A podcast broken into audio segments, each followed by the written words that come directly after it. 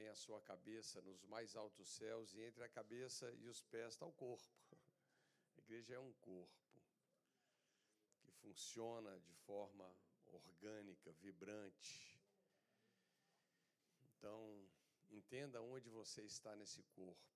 Deixa o rio de Deus fluir através da sua vida. E esse é o nosso desejo, né? Funcionarmos como uma igreja orgânica. A igreja não é uma organização humana, ela é um organismo vivo. E quando nós recebemos a Jesus, nós não recebemos uma religião. Na verdade, nós recebemos vida eterna. Às vezes, quando as pessoas pensam sobre vida eterna, elas pensam muito sobre a quantidade de vida, né? Mas vida eterna é muito mais do que quantidade de vida, é vida com justiça, com paz e com alegria no Espírito Santo. Nós desfrutamos então o reino de Deus. E tem um verso que, que tem me chamado atenção, né? vários, né?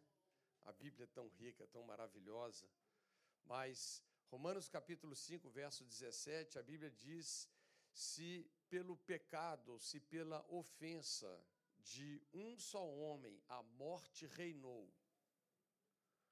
Fala comigo, muito mais. Muito mais. Aqueles que recebem a abundância da graça e o dom da justiça reinarão em vida por Jesus Cristo. Então, é interessante porque a Bíblia diz que a graça de Deus, ela é abundante. Ela é abundante. E a gente perceber isso é, é uma chave tão poderosa, né? Eu quero falar um pouquinho sobre esse lugar de abundância aqui chamado graça, né? Um outro verso-chave aqui para fazer parte da nossa meditação, 1 Coríntios 1, verso 30, ele diz: Somos de Cristo Jesus, o qual se tornou da parte de Deus para cada um de nós sabedoria, justiça, santificação e redenção. E isso é poderoso, nós somos dele. Como é que nós nos tornamos de Cristo? A Bíblia explica esse processo, como que uma pessoa é salva. É interessante porque existem duas palavras que são poderosamente reveladoras, que sempre caminham juntas na revelação bíblica, e que, curiosamente, as pessoas tentam, parece que, separar essas, essas duas palavras, mas elas sempre andam juntas, que é a palavra graça e a palavra fé.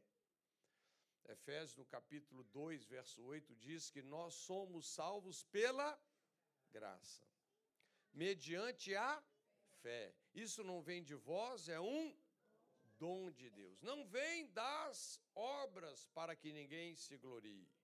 Ele ainda diz: somos feitura sua, criados em Cristo Jesus para então andarmos em boas obras que Ele de antemão preparou para que nelas andássemos.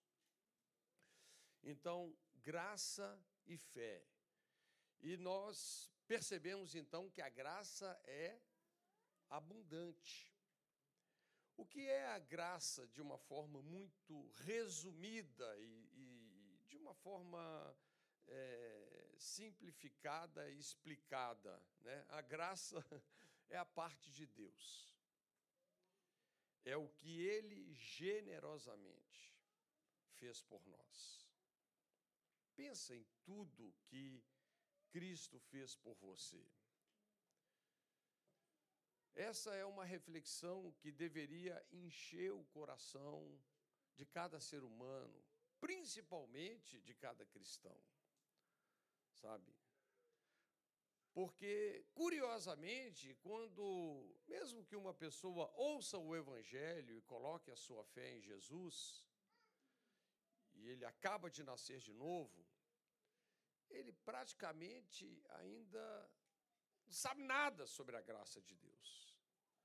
Ele compreende ainda muito pouco do que foi feito por ele, muito pouco, quase nada. E nós precisamos então alargar o nosso coração, né? Porque é dessa forma que a gente cresce. Mas a graça, então, é a parte de Deus. É o que ele fez por mim, por você. Isso não tem nada a ver com o nosso merecimento. Na verdade, veja que a obra consumada de Jesus, ela aconteceu há dois mil anos atrás. Você nem era nascido. E ele já tinha feito uma provisão então perfeita e antecipada por qualquer tipo de necessidade que você possa imaginar. Veja que não tem nada a ver com o que você faz, fez ou deixa de fazer. É uma iniciativa completamente divina. É Deus nos amando puramente, né? como Paulo disse, que Deus prova o seu amor para conosco que quando éramos pecadores, ele morreu por nós. Agora, o que é a fé? A fé é quando nós respondemos é, com receptividade a essa graça, aquilo que Deus fez. Interessante, a Cláudia estava falando sobre a importância né, é, de entendermos que nós somos, a Bíblia nos chama assim, de cooperadores de Deus. E a nossa resposta, ela é extremamente importante. Então veja, a fé não é eu e você tentarmos mover a Deus pelas nossas boas ações ou pelas nossas boas obras, ou né, pela nossa oração, pelo nosso jejum, não é a gente tentar mover a Deus, é a gente responder ao que ele já fez. Deus não precisa ser movido. Deus não precisa de tomar uma decisão para favorecer você. Ele, essa decisão já foi tomada. A obra da cruz é uma obra consumada é o tetelestai, né? Quando Jesus estava de pendurado entre os céus e a terra, naquela cruz, como um sinal de vergonha, o profeta disse: verdadeiramente ele tomou sobre si as nossas dores, as nossas doenças, os nossos pecados, as nossas mazelas. E quando ele morreu, então, naquela cruz, ele pagou a nossa conta. E ele ali disse: está consumado. Então, esse, essa é a obra acabada de Deus, né? E nós sabemos que ele não só morreu pelos nossos pecados, vocês sabem, assim que Jesus morreu naquela cruz pelos nossos pecados, ele foi para o céu ou para o inferno? Foi para o inferno. Como Jonas ficou três dias e três noites no ventre de um grande peixe, Jesus ficou também três dias e três noites no seio da terra, mas a morte não pôde suportar o Filho de Deus. Ao terceiro dia, ele ressuscitou dos mortos e ele se assentou à direita de Deus nas alturas. Por que, que ele se assentou? Porque a sua obra foi concluída, foi consumada. Então, o que é essa cruz? Né? A cruz revela a abundância da graça. A cruz fala sobre isso. Jesus foi punido para nós sermos perdoados, ele foi ferido para nós sermos curados, ele foi feito pecado com o nosso pecado para sermos feitos justiça de Deus. Ele foi maldito naquela cruz, porque assim está escrito na lei, né? Maldito todo aquele que for pendurado, para que eu e você fôssemos generosamente abençoados com toda sorte de bênçãos nos lugares celestiais em Cristo Jesus. Então, queridos, essa graça, a Bíblia diz que essa graça, ela não foi demonstrada apenas a algumas pessoas. Paulo fala a Tito que a graça de Deus foi manifestada a alguns homens. Não, a graça de Deus foi manifestada a todos os homens. Mas isso significa que todos os homens estão salvos? Não. Quais são os que se salvaram ou os que estão se salvando?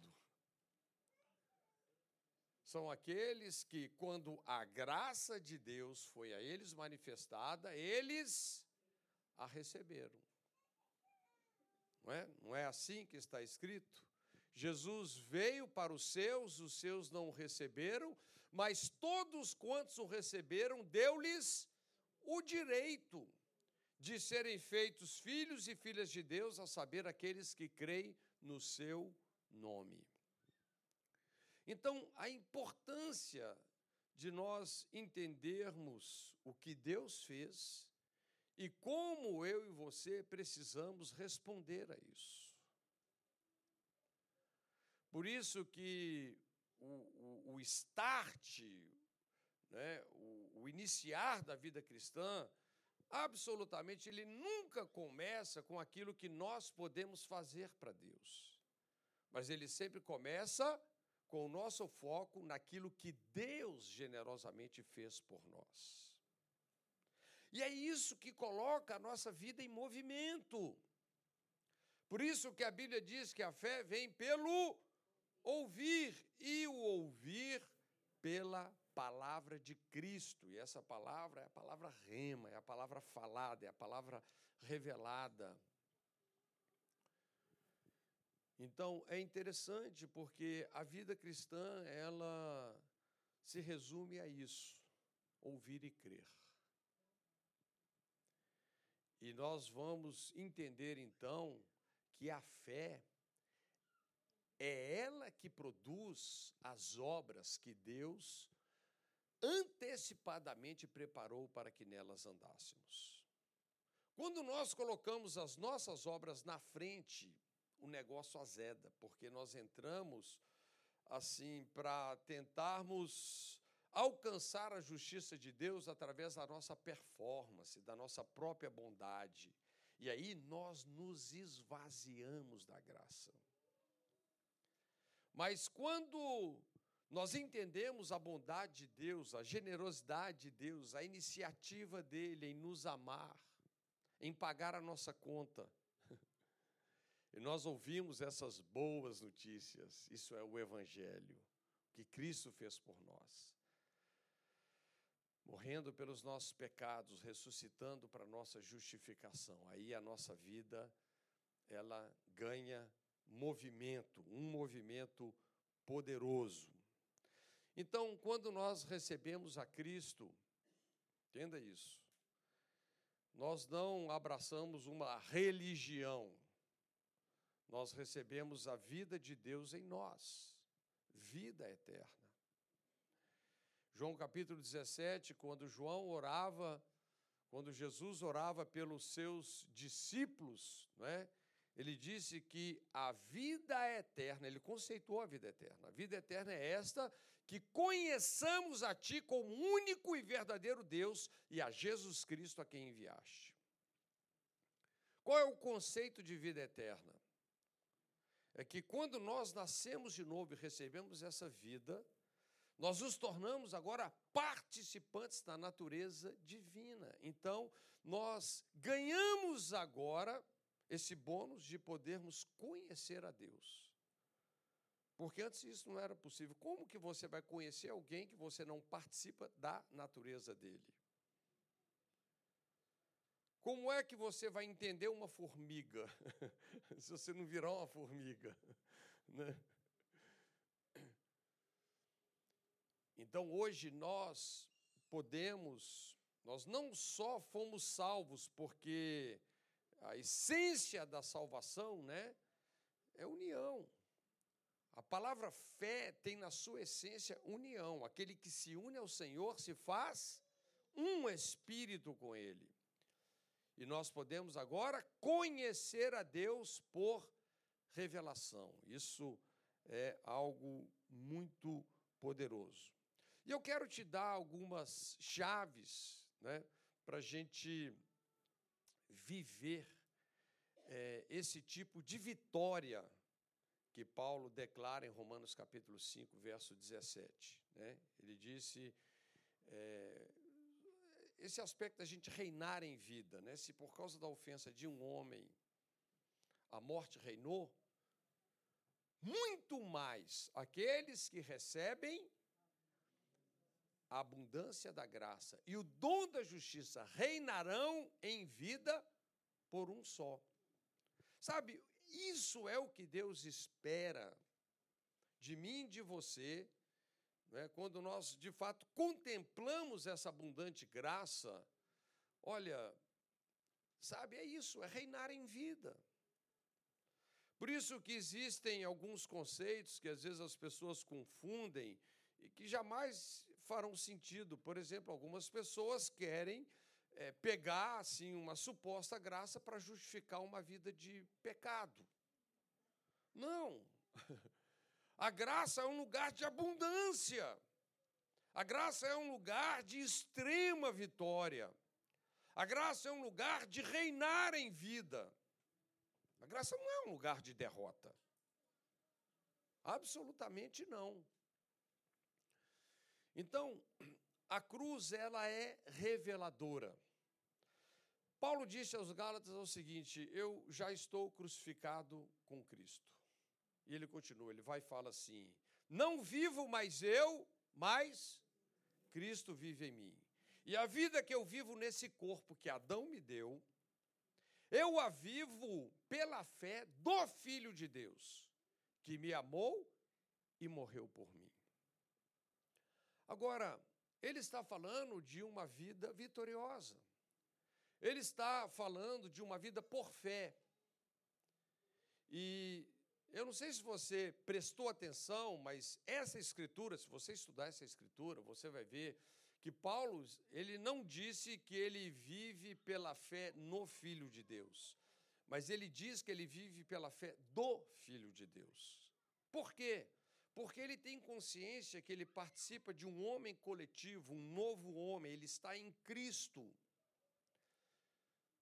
E nós então desfrutamos da fé de Jesus. E esse viver pela fé é a chave deste reinar em vida. E quando nós pensamos em tudo isso que Paulo está dizendo, não é? em ser alguém crucificado, pense sobre as dimensões da cruz. Eu, eu quero colocar é, duas dimensões aqui, vamos falar de duas dimensões aqui para a gente. Eu quero te dar algumas chaves aqui que são extremamente importantes para a gente reinar em vida. Né? Se você pega a cruz, você tem um travessão na vertical, usa a sua imaginação aí. Tá? Você tem um travessão na vertical e você tem um outro travessão na horizontal, a cruz. Ok?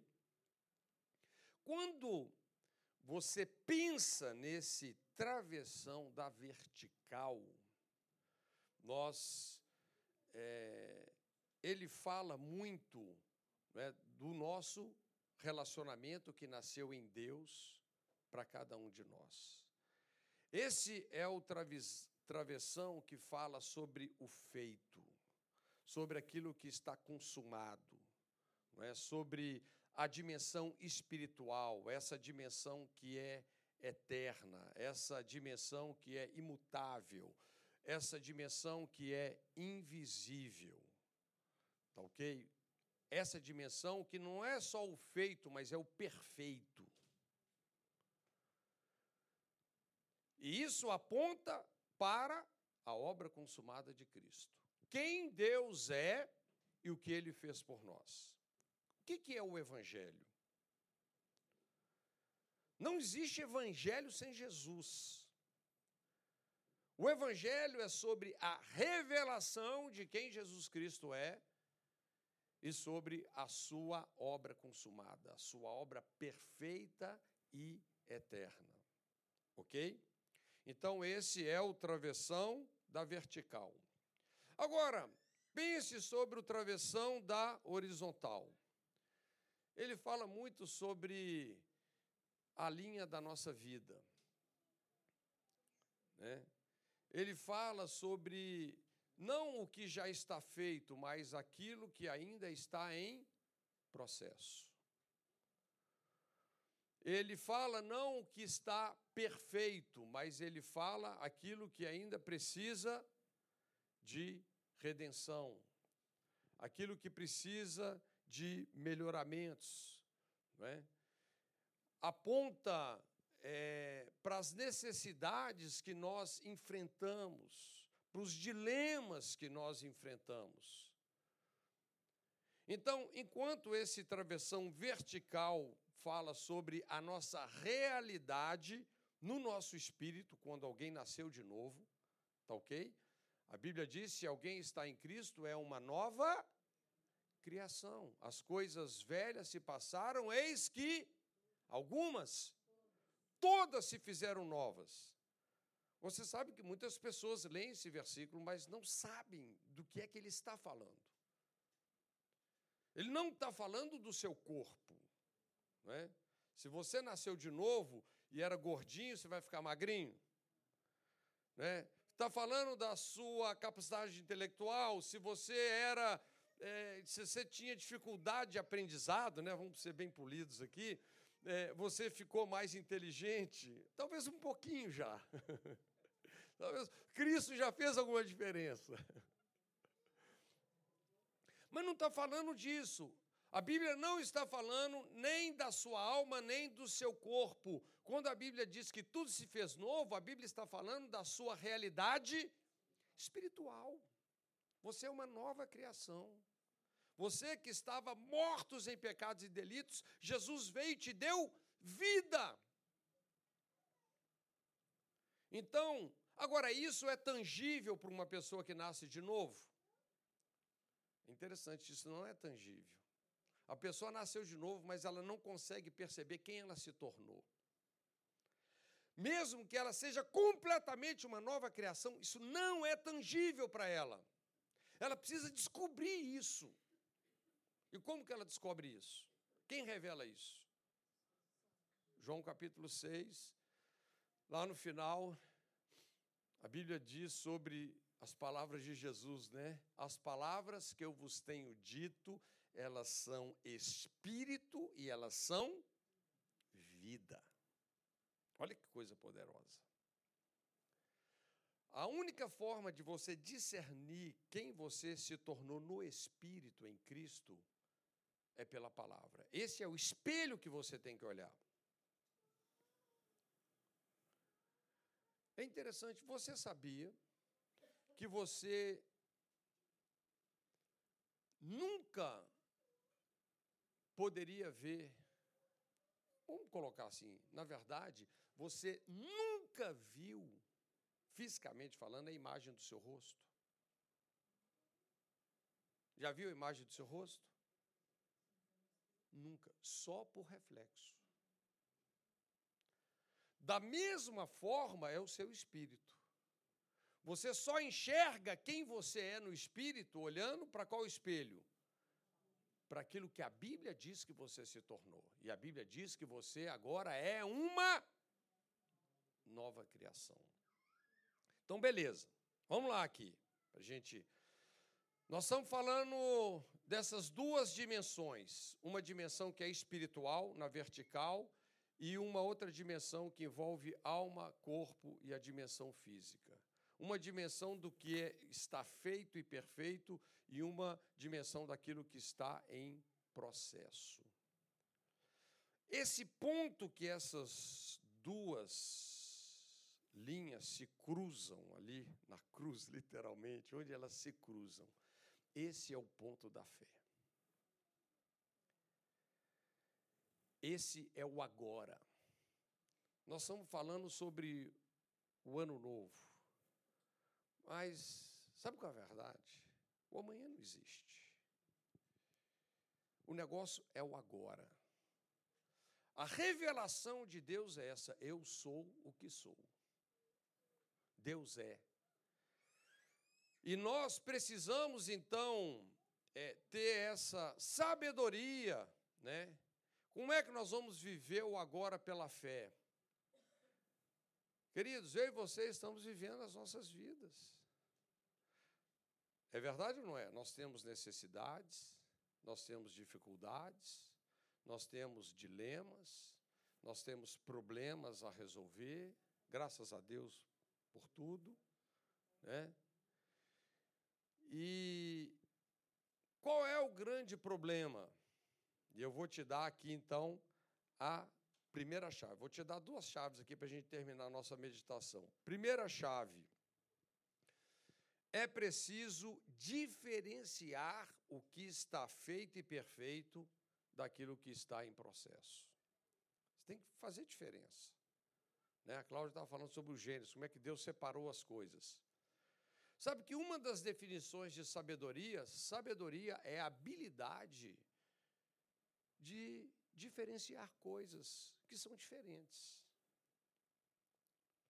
perceber as diferenças. Sabedoria é a habilidade de perceber diferenças.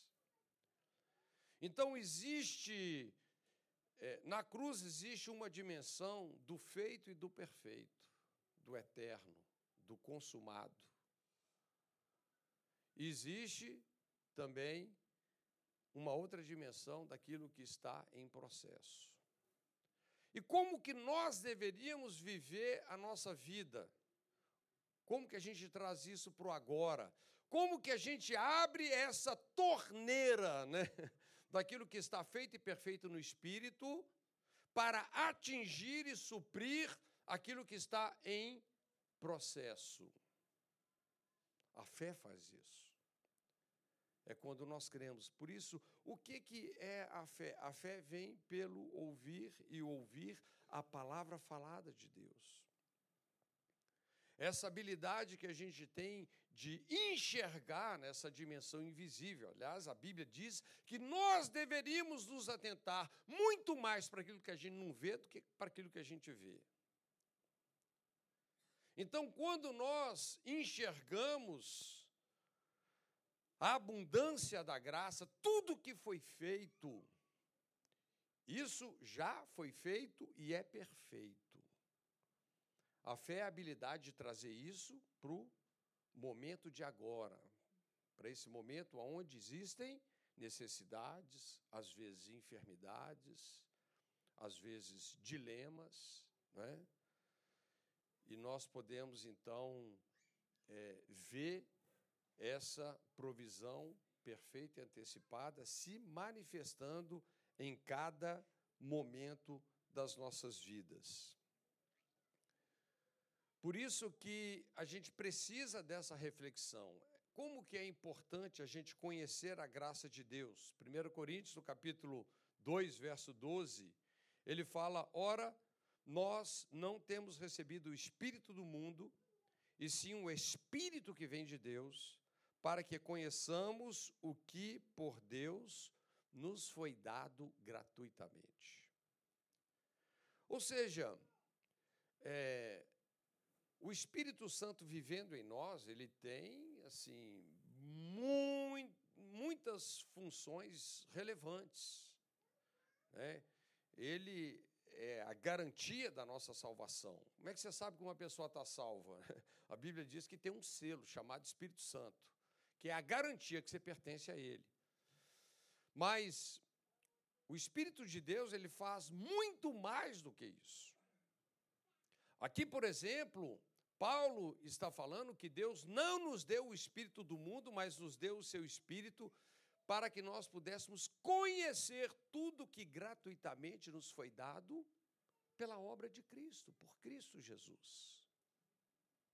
Como eu disse para vocês, a pessoa nasceu de novo, né? Ela não ganhou uma religião, ela ganhou a vida eterna. Mas não basta ela estar tá viva, ela tem que entender por que, que ela está viva. Ela tem que entender como que o mundo espiritual funciona. Ela tem que entender qual que é a herança dela. É muito triste, não é verdade? Uma pessoa morrer paupérrima tendo recebida uma herança bilionária. Por pura ignorância. Né? Ou porque às vezes ela ganhou até um checão, mas não sabia descontar o cheque no banco.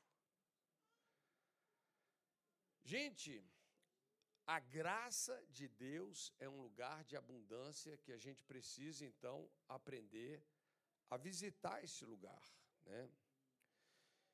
Então vamos lá. A fé, pega isso aí. A fé emana de um lugar de abundância e não de um lugar de necessidade. Nós vimos que a fé é o que faz assim o poder do agora. A fé é o que traz aquilo que é eterno, abundante na graça, para o momento de necessidade que nós estamos vivendo. A fé abre essa torneira, faz a conexão. E vou dizer para vocês, isso aqui talvez seja um dos maiores desafios que eu e você temos, de renovar a nossa mente nessa direção, porque é, quando a gente olha para um homem natural, né, até a gente citou é, Romanos 5,17, a morte reinou pela ofensa, pelo pecado de um homem. O pecado ele trouxe distorções terríveis. Né? O homem que está morto nos seus pecados e delitos, o homem natural, vamos colocar assim, né? ele parte ou vive a partir das suas necessidades e das suas dificuldades. Deixa eu te perguntar uma coisa com sinceridade. Você acha que você tem uma mente treinada para enxergar a abundância? Interessante porque isso isso está muito relacionado com o nosso sistema de crenças. Pessoas viveram experiências diversas. Por exemplo, pensa sobre aquela criança que estava ali dentro do seu lar. O pai falava que ia sair para trazer o pão, ou para comprar o arroz, ou para fazer a, a compra do jantar, mas ele não aparecia, né? Ele gastava o dinheiro todo na cachaça, na bebida, e chegava no meio da noite xingando todo mundo. Isso se repete uma, duas, três, quatro, não sei quantas vezes. E dentro do sistema de crença dessa pessoa vai formando aquela falta de esperança, aquela convicção de, de necessidade, de falta, sabe? De não saber em quem contar, em quem confiar. Estou citando um exemplo, mas o homem natural, ele é praticamente, ele é condicionado a olhar para a vida a partir das necessidades, das dores, das dificuldades, dos dilemas. E o que que isso produz? Isso produz uma mentalidade de escassez. Isso produz uma mentalidade de incredulidade. Isso tira a pessoa dessa fé que é o poder do agora. Mas o que eu estou dizendo para você é que quando nós começamos a arranhar no conceito da graça de Deus, a graça de Deus é esse lugar da superabundância. E sabe, queridos, se nós nascemos de novo, é isso que agora define a sua identidade. É isso que define quem você é. Você não está filho, você é filho. E se você é filho, você também é herdeiro. Tudo que é dele é seu. Dentro dessa linha vertical, existe um paradigma que fala disso, do eterno, do feito, do perfeito, do consumado, do abundante, do extravagante. Mas é interessante que muitas vezes os nossos olhos estão colocados, né, na pior perspectiva possível. Você é um cara. É, você já pensou sobre treinar a sua mente para ver o abundante? Às vezes a pessoa. Coisas banais da vida. A pessoa vai comprar um carro, né? Aí ele já começa assim: bom, eu. Eu não tenho muitas possibilidades. Então ele já começa a olhar. Sabe que eles. Todo carro que ele vê, sabe que, qual que é na rua? Aquele opalão velho. Porque você vê fisicamente o que você enxerga. Vocês já perceberam isso? Põe uma coisa no seu coração, fala assim: eu vou comprar uma BM zero. Você vai começar a ver BM para todo lado. Isso não é assim. Gente, é, é, é interessante. Isso é até física. Né? Tem duas leis fundamentais: a lei da vibração e a lei da atração. Você atrai o que você vibra. E quando você pensa, você vibra. Então, na nossa vida, nós estamos, na maioria das vezes, nós estamos partindo do lugar da dificuldade, do lugar da necessidade. E nós mesmos estamos sabotando uma prosperidade que não tem nada a ver com o seu mérito, mas que Deus já deu na abundância da sua graça. Esse que é o ponto. Então, nós deveríamos treinar a nossa mente nesse sentido. Né? Eu, de vez em quando, eu, eu saio pelas montanhas aí, fazendo uma trilhazinha de moto, eu fico, rapaz, quanta riqueza.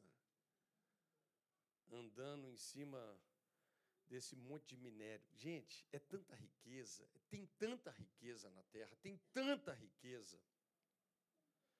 Você sabe que hoje tem uns caras ali, na, nas regiões mais ricas da nossa cidade, o cara compra um lote para fazer um prédio. Na verdade, ele não está nem preocupado com o que ele vai gastar no prédio. Só o material que ele vai tirar da fundação daquele lugar, ele paga três prédios. Muitas pessoas não entendem isso, não enxergam isso.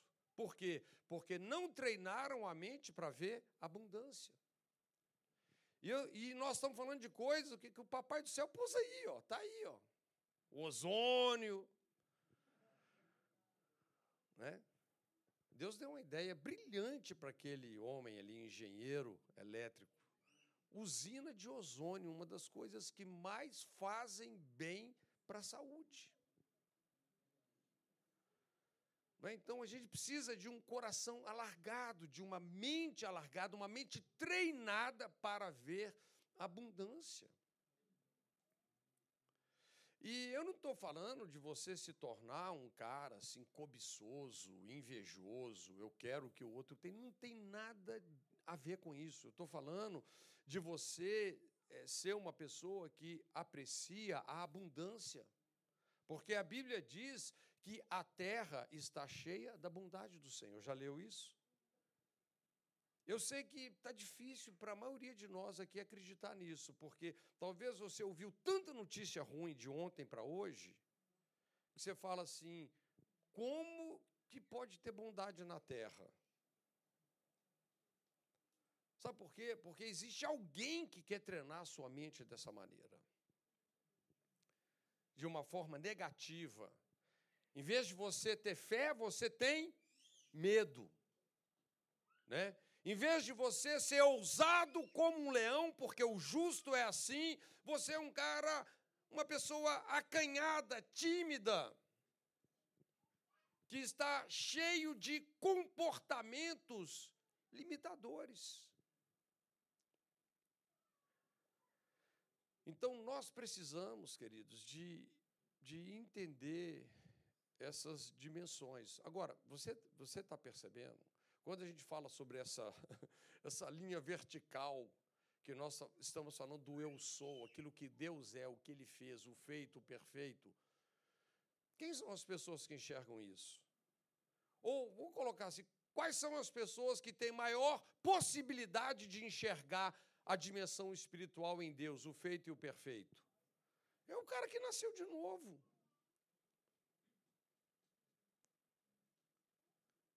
Não é verdade? Então, queridos, é por isso que a Bíblia diz que os mansos herdarão a terra. Sabe? É por isso que a igreja precisa sair na frente. E eu vou te dizer, tem pessoas que às vezes não têm essa experiência de nascer de novo, mas que, que de alguma forma eles aprenderam, porque eles sabem como puxar isso para a vida deles. Porque, na verdade, queridos, esses princípios, falando é, é, de viver nesse padrão, Deus não é devedor de ninguém. Se uma pessoa responde a um princípio espiritual, ele colhe ali. Independente dele ser salvo ou não. Deus não é devedor de ninguém. Então, a gente precisa de entender isso, queridos. A fé, ela brota desta graça abundante. Ela brota da graça, esse lugar da abundância, do feito, do suprido, do curado, do abençoado, do perfeito. Sabe? Isso que já está em Cristo numa dimensão espiritual. Quando Paulo fala para Timóteo, Timóteo, meu filho, toma posse da vida eterna. O que é tomar posse da vida eterna? Nós vimos que a vida eterna é conhecer a Deus. Conheça isso. Saiba desfrutar disso. Porque a Bíblia diz que eu, eu e você já fomos abençoados com algumas bênçãos. Efésios capítulo 1. Não, com toda sorte de bênçãos espirituais nos lugares celestiais em Cristo. Mas eu te pergunto, está aí na sua vida todas as bênçãos? Por que não? Porque, na verdade, é, tem um sim e um não. Legalmente as bênçãos são suas, mas experimentalmente não. O que é tomar posse da vida eterna? É você dar um passo daquilo que é legal para aquilo que é experimental. É abrir a torneira.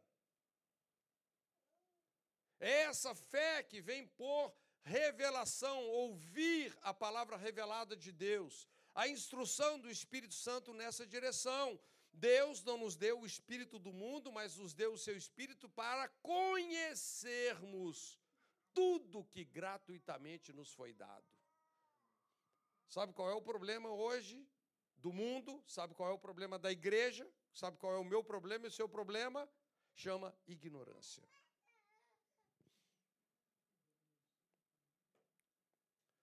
O homem poderia viver sem uma usina de ozônio, mas com usina de ozônio é muito melhor. O homem viveu quantos séculos sem eletricidade? Quantos? Quando é que foi descoberta a eletricidade, gente? Poucos séculos atrás. Você já imaginou você viver sem eletricidade? Você poderia viver sem eletricidade, mas depois que entenderam as leis que governam a eletricidade, ele ganhou o que? Uma qualidade de vida. E é, e é bom você saber disso, tá? Porque tem os, o, a turma que gosta de pregar, o, fazer o terrorismo dos últimos dias, né? O mundo está melhorando, o mundo não está piorando. E nós vamos ver o reino de Deus avançando até que todos os reinos sejam do Cristo. Então, a gente precisa de entender que a fé emana de um lugar de abundância e não de um lugar de necessidade. E eu vou te dizer uma última coisa aqui. Se você entender a abundância da graça, você não só vai desfrutar disso, você não só vai atrair isso para a sua vida, mas você vai transbordar generosidade. E é interessante porque uma mente treinada na abundância concede a uma pessoa lidar com muito mais facilidade com o desapego, com perdas que podem acontecer, com dificuldades que eles estão enfrentando, porque é interessante quando você está nessa linha do feito, né, do consumado, independente de você estar experimentando algo, você sabe que aquilo é seu. Você sabe quem você é. Sabe, é um, um tipo de viver com uma confiança diferente, porque é um viver na sua identidade. O que, que eu estou tentando dizer para vocês? vou ler um último texto, olha que interessante esse texto. Segunda aos Coríntios, capítulo 6. Vou ler seis versos. Paulo falando. Pelo contrário, em tudo recomendamos-nos a nós mesmos como ministros de Deus, na muita paciência, nas aflições, nas privações, nas angústias. Paulo está falando sobre qual linha? Horizontal. Tá? Processo da vida, a vida em processo. Né? Não só a vida dele, mas dentro de uma perspectiva da missão dele. Não é? Como que ele cooperava com Deus para abençoar a sua geração. Então ele fala, nas angústias, verso 5, nos açoites, nas prisões, nos tumultos, nos trabalhos, nas vigílias, nos jejuns, na pureza, no saber, na longanimidade, na bondade, no Espírito Santo, no amor não fingido, na palavra da verdade, no poder de Deus, pelas armas da justiça, quer ofensivas, quer defensivas, por honra e por desonra, por infame e por boa fama, como enganadores e sendo verdadeiros, como desconhecidos e entretanto bem conhecidos, como se estivéssemos morrendo e, contudo, eis que vivemos, como castigados, porém não mortos, entristecidos, mas sempre alegres. E para a gente entender aqui o fechamento, tá? Ele fala: pobres, mas enriquecendo a muitos, não tendo nada, mas possuindo tudo.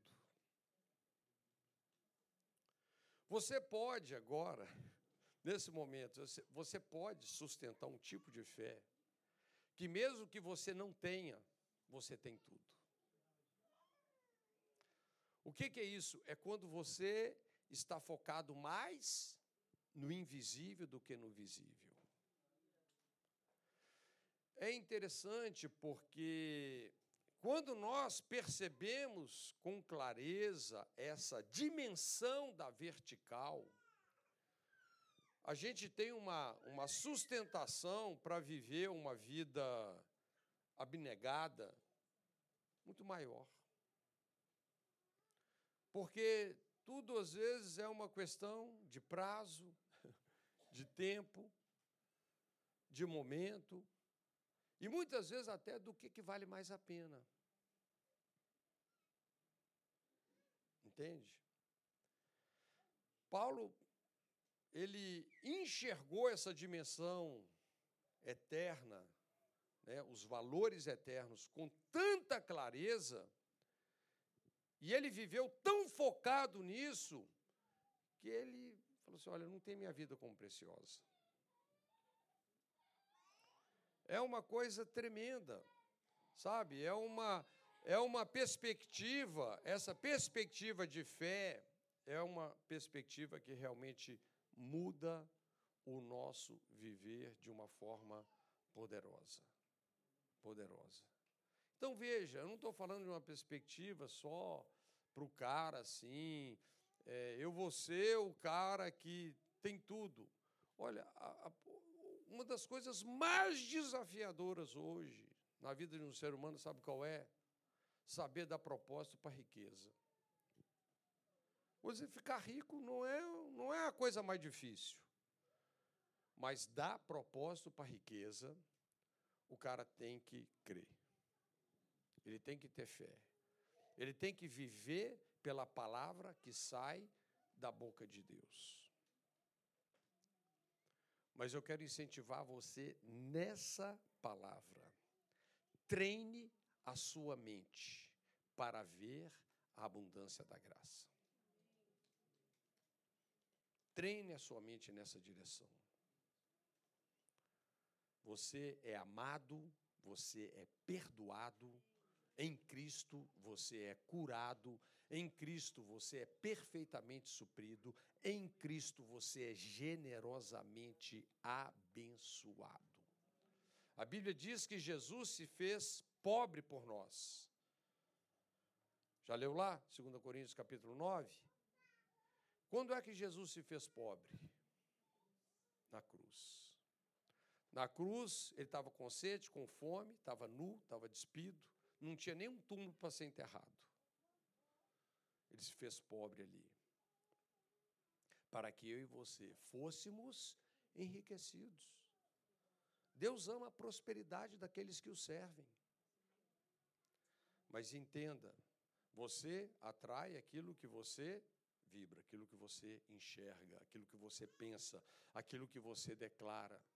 Crie por isso, falei. Treine a sua mente para ver abundância. Será que tem alguma área da sua vida que a sua seu primeiro movimento foi focar na sua necessidade? Foca errado. Se você olhar para a graça, ela é abundante, ela é extravagante. Falando de qualquer necessidade que você tenha num relacionamento, porque nós falamos aqui, Cristo foi feito por Deus para mim e para você, primeiro, sabedoria. Ou seja, a capacidade de conhecer qualquer coisa. Depois, justiça, falando da nossa salvação espiritual. Depois, santificação. O que é santificação? É você trazer para a sua alma, para a sua mente, aquilo que já foi feito no seu espírito. Por isso que a Bíblia diz, esse verso é uma chave para entender tudo que eu estou dizendo aqui. Hebreus capítulo 10, verso 14. Através de um único sacrifício, Jesus aperfeiçoou todos aqueles que estão sendo santificados. Pensa nesse verso. Ele falou de uma parte que está perfeita e de uma outra parte que está sendo santificada. Né? Por isso que o que é santificação? A santificação passa pelo princípio da fé. É você trazer para a sua alma, para o seu intelecto, aquilo que está pronto no seu espírito. Porque quando você é regenerado, quando você nasce de novo, o seu espírito está perfeito. Um terço de você não precisa de nenhum retoque mais. Se você, aquele que se une ao Senhor, né, faz um espírito com ele, está prontinho. Então, queridos, não basta estar tá vivo, você tem que entender propósito da sua vida em Cristo, esse viver pela fé entender essas dimensões da cruz e entender a importância de você sempre partir da abundância e não da necessidade. Te ajudei? Fica de pé no seu lugar. Nós vamos distribuir os cálices, vamos tomar a ceia. Irmãos, aqui no início eu estava falando, somos igreja orgânica. E a, o estilo da nossa igreja é uma igreja meio escola, assim, né? Você já viu que já teve duas pregações hoje.